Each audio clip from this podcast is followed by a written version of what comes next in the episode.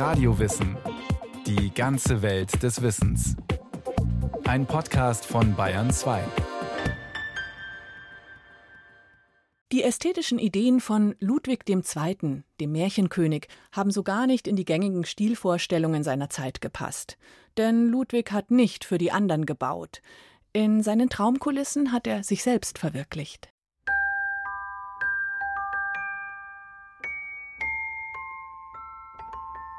Es war einmal ein König. Der war sehr traurig, denn er konnte nicht so herrschen, wie er gern wollte. Deshalb zog er sich zurück in die Tiefen seiner Seele und er baute sich ein Reich aus Stein und Träumen.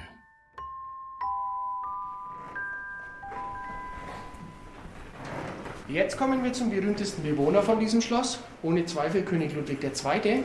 Ihn selber sehen Sie auch dort in Form von einer Carrara-Marmorbüste. Diese Büste zeigt uns den Ludwig im Alter von 19 Jahren. In diesem zarten Alter war Ludwig bereits König von Bayern.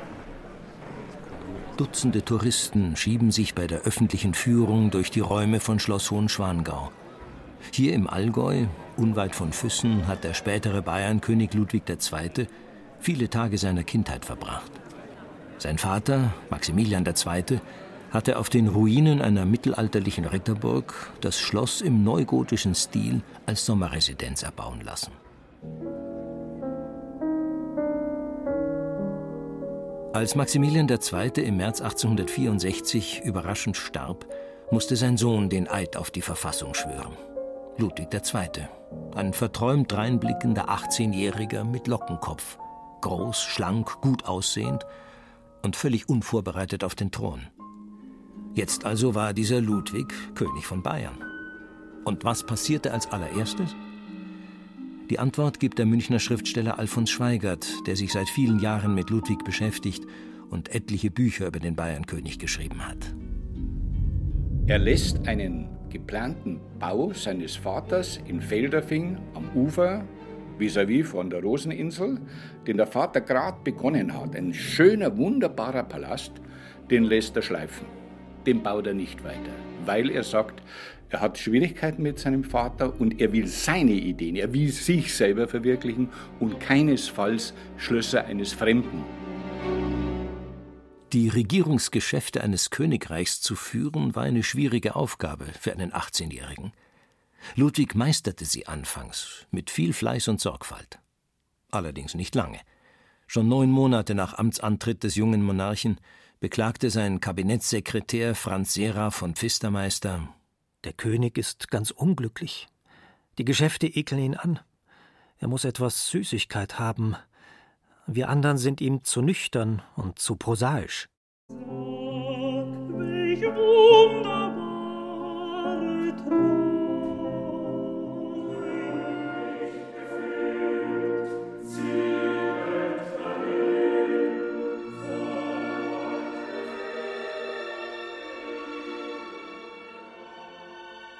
Ludwig wollte nicht den ganzen Tag Akten wälzen. Er wollte studieren, lesen, philosophieren. Er liebte die Musik, die Welt der Oper, vor allem Richard Wagner, den er seit Jugendtagen vergötterte. Nur zwei Monate nach der Thronbesteigung ließ der junge Monarch den Komponisten nach München berufen. Er beglich Wagners Schulden, schenkte ihm Geld, Wohnung und vor allem seine Gunst, wovon ein Zitat zeugt, das sich in Alfons Schweigerts Buch Ludwig II., jetzt rede ich, findet. Ich liebe kein Weib, keine Eltern, keinen Bruder, keine Verwandten, niemanden innig und von Herzen. Aber Richard Wagner, ihn, meinen Angebeteten, meinen einzigen.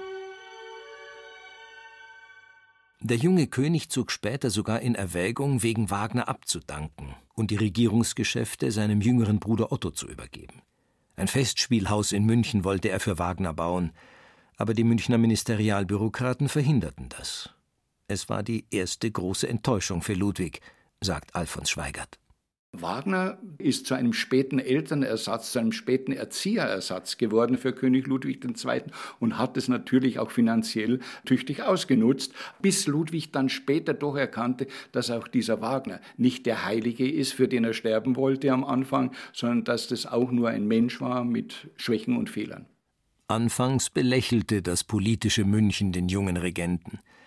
Bald aber fragte man besorgt, ist der König überhaupt regierungstauglich? Ludwig ging viel auf Reisen, mied seine papierenen Minister und öden Repräsentationspflichten. Berge von Arbeit blieben unbewältigt, weil der Monarch es vorzog, in die echten Berge zu ziehen, hinaus in die Natur, zum Schwimmen, Reiten, Wandern und Fischen.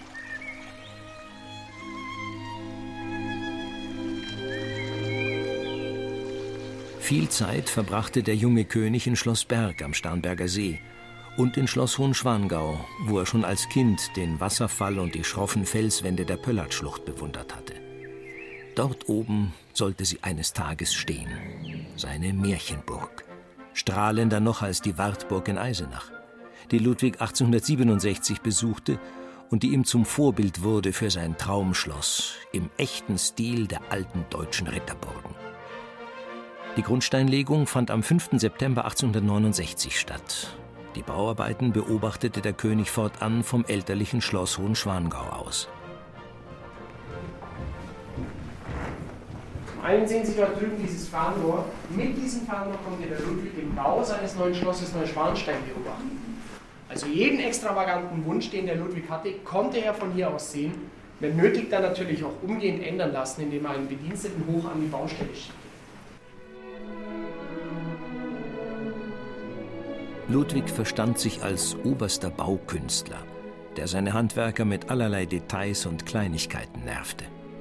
Seine Freude am Bauen war für ihn eine existenzielle Frage. Und das umso mehr, je weiter sich Ludwig aus dem politischen und gesellschaftlichen Alltag zurückzog. Oh, es ist notwendig, sich solche Paradiese zu schaffen, solche poetischen Zufluchtsorte, wo man auf einige Zeit die schauderhafte Zeit, in der wir leben, vergessen kann. Im Grunde genommen sind seine Schlösser ein Spiegelbild seiner selbst. Wenn König Ludwig auf die Marienbrücke geht und das Schloss erleuchten lässt, aber nicht im Schloss ist, sondern von der Marienbrücke sich selbst nämlich sein Schloss Neuschwanstein, das er ja selber ist, beobachtet und sich daran freut und auch weiterdenkt, wie er sich selber in dem Schloss weiter realisieren kann. Bauen als Selbstverwirklichung. Das bedeutet ständigen Wandel, weil ja dauernd neue Ideen und Erkenntnisse hinzukommen. Kein Wunder also, dass Ludwigs Schlösser nie fertig wurden. Wer heutzutage eine offizielle Führung durch Schloss Neuschwanstein bucht, kann die Bilderwelten König Ludwigs ganz nah erleben. Etwa im größten Raum des Schlosses, dem Sängersaal, der mit Sagenthemen aus Lohengrin und Parzival geschmückt ist. Oder auch im Thronsaal, in dem die Ritter- und Minikultur des Mittelalters dargestellt ist. Ja, die Wandgemälde hier im Raum, die zeigen Szenen aus der Sage von Tristan und Isolde. Diese Sage diente Richard Wagner als Vorlage zu einer seiner Opern. Ja, und fast alle Gemälde, die wir heute noch im Schloss sehen werden, die beziehen sich ebenfalls auf solche Wagner-Motive. Die Sagenwelten der Wagner-Opern spielen in Neuschwanstein eine große Rolle. Allerdings, meint Alfons Schweigert, wollte Ludwig mehr als nur ein Wagner-Museum, in dem dessen Bühnenkulissen realisiert werden. Er hat diese Versatzstücke aus den Opern Tannhäuser, Parsival und so weiter genommen, in die Schlösser transformiert. Aber das Schloss Neuschwanstein ist nicht ein Tempel für Richard Wagner, sondern ein Tempel, in dem sich König Ludwig selbst realisiert. Schon als Bub spielte Ludwig gern mit Bauklötzen, schuf sich Sagenwelten, die er mit Kirchen und Schlössern schmückte. Aber es gibt auch eine dunkle Seite in seiner Kindheit, durch die sich Schwermut und Einsamkeit wie rote Fäden ziehen. Ludwig ist acht Monate alt, als seine Amme an einer Hirnhautentzündung stirbt. Auch der Säugling erkrankt schwer. Man fürchtet um sein Leben. Zeitlebens wird Ludwig an heftigen Kopf- und Zahnschmerzen leiden. Dazu kommt eine schwierige Kindheit, Die Eltern bleiben dem fantasiebegabten Buben fremd. Ludwig ist oft einsam. Nur beim jüngeren Bruder Otto darf er auf Verständnis hoffen, sagt der Ludwig-Forscher Alfons Schweigert. Natürlich sind in der Jugend diese Verletzungen vorhanden gewesen und auch diese Verletzungen sind ein Teil seines Seelenlebens, das später natürlich Einfluss genommen hat in sein Wesen, in seine Zurückgezogenheit, in seine Introvertiertheit, die dann sich wiederum auch in diesen Schlossbauten natürlich niedergeschlagen haben. Das war ganz eindeutig. Anfangs umgab sich der junge Monarch noch mit Künstlern und Sängern. Mehr und mehr aber zog er sich in seine Traumwelt zurück. Mit Frauen hatte er nie viel im Sinn.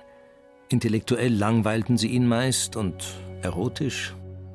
Alle Welt wusste, dass sich der König mehr für Männer interessierte. Kein Wunder also, dass er die Verlobung mit Prinzessin Sophie in Bayern kurz vor der Hochzeit wieder löste.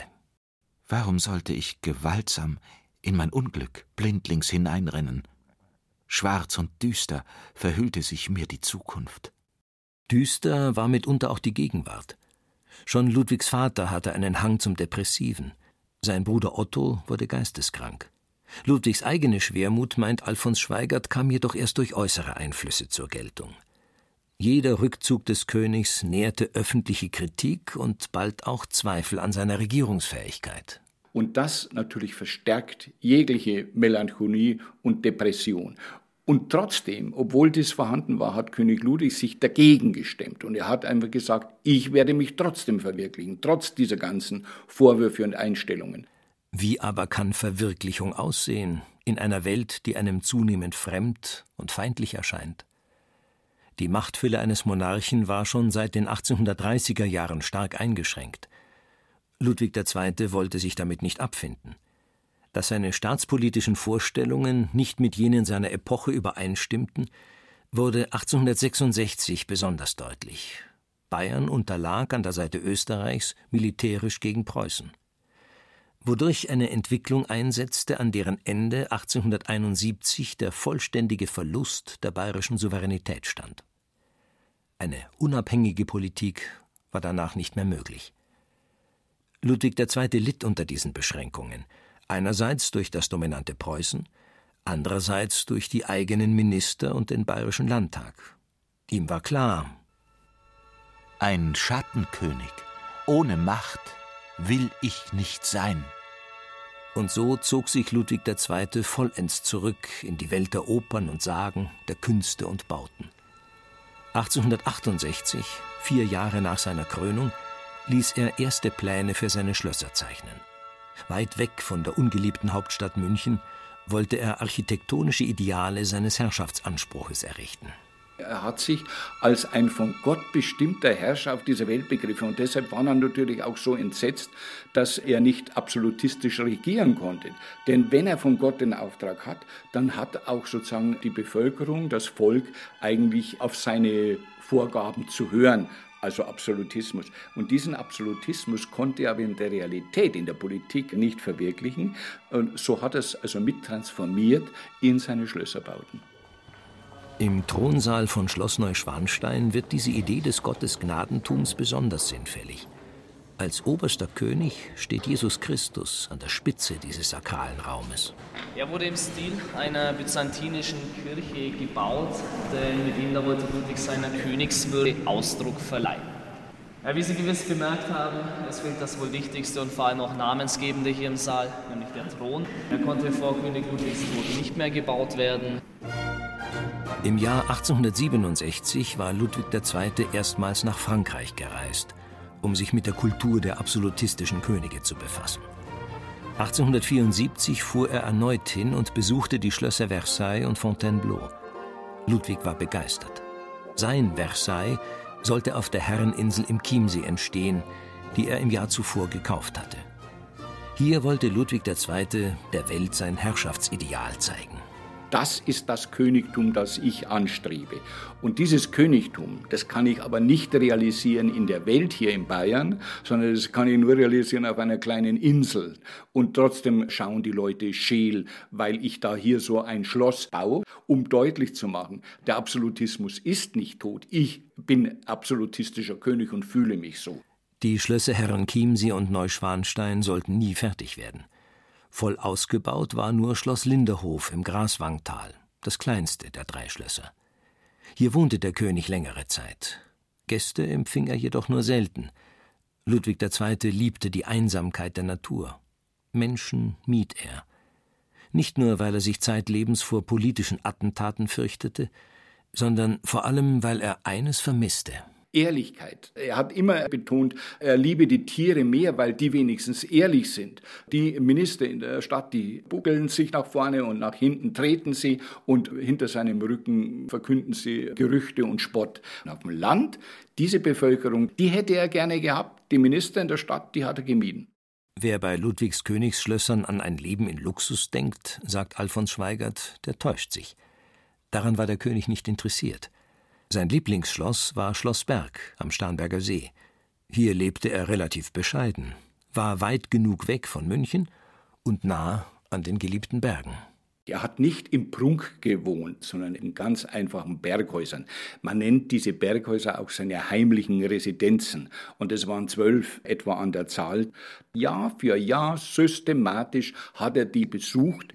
Diese Berghütten, die ganz einfach eingerichtet waren. Dort hat er sich wohlgefühlt, in der Natur. Die grandiose Aussicht am Fuß des Wettersteinmassivs bewog Ludwig dazu, ein Königshaus am Schachen zu errichten, wo er in aller Abgeschiedenheit seine Geburtstage verbrachte, umgeben von Dienern in orientalischer Tracht. Der erste Stock des alpinen Holzhauses wurde als türkischer Saal ausgebaut. Ludwig war nämlich nicht nur ein großer Fan des französischen Absolutismus und der Sagenwelt Wagners, sondern auch der orientalischen Kultur mit ihren reich ornamentierten Wänden, Springbrunnen, Hockern, Divanen und kostbaren Teppichen. Kritiker rümpften die Nase ob dieses exzentrischen Stilgemisches. Aber Ludwig baute nicht für irgendwelche Kunstkritiker, sondern wollte sich in seinen Bauten selbst verwirklichen. Anregungen holte er sich aus Büchern. Er war ein eifriger Leser. Nicht nur Goethe, Schiller, Shakespeare, auch die Werke des Amerikaners Edgar Allan Poe standen in seiner Bibliothek. Dieser Großmeister der fantastischen Literatur war der wunderbarste aller Schriftsteller, schwärmte Ludwig.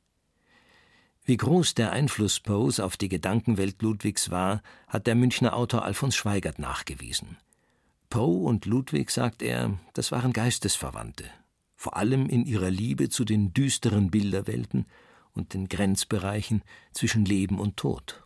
Und es gibt so erstaunliche Geschichten und Details in dem Poe'schen Werk, wo ich sage, bis hin zu Zitaten, das hätte König Ludwig II. sagen können. Das ist die Gedankenwelt Ludwigs II. Und noch interessanter ist, dass also die Kunsttheorie, die Edgar Allan Poe eigentlich in seinem literarischen Werk verwirklicht, König Ludwig übernommen zu haben, scheint zumindest in seinen Bauprojekten bei den Schlössern. Dieses Flanieren zwischen Realität und Wahnsinn beispielsweise.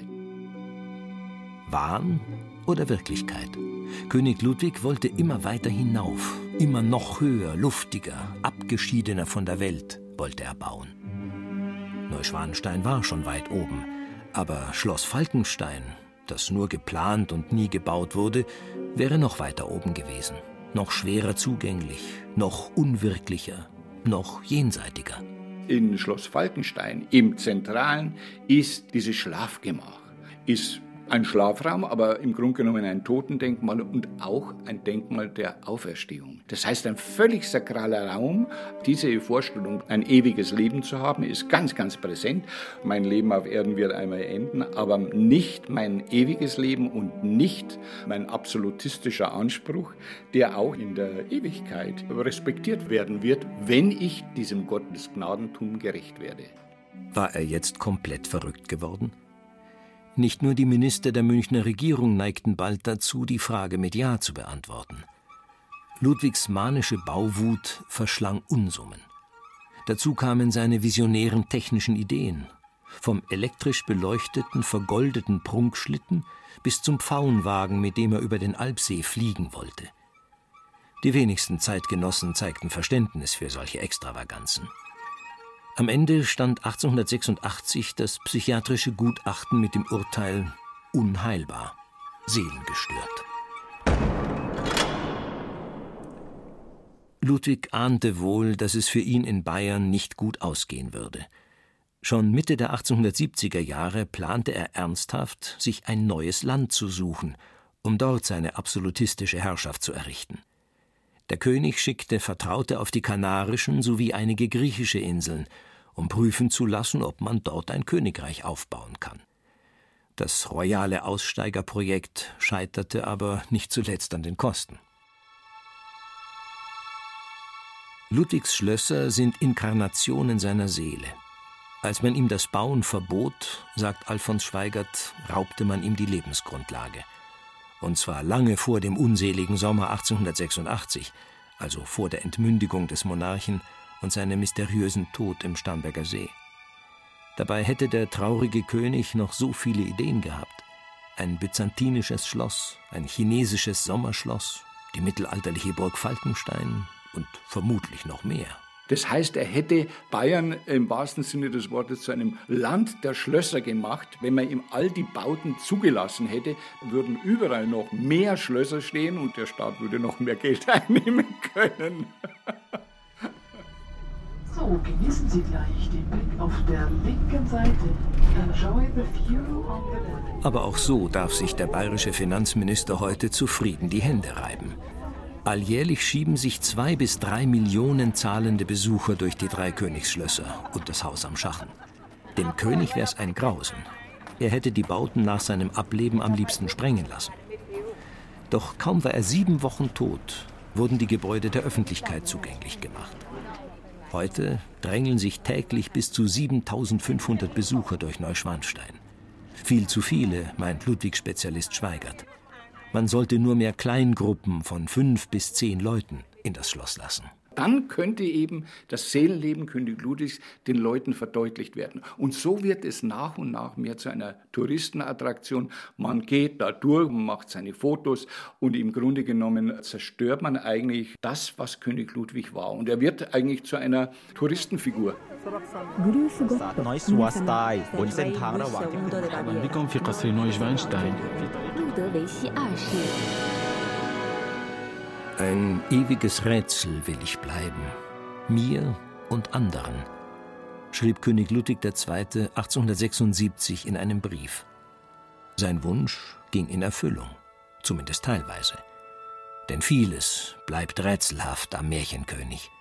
Nicht zuletzt sein wundersames Reich aus Stein und Träumen.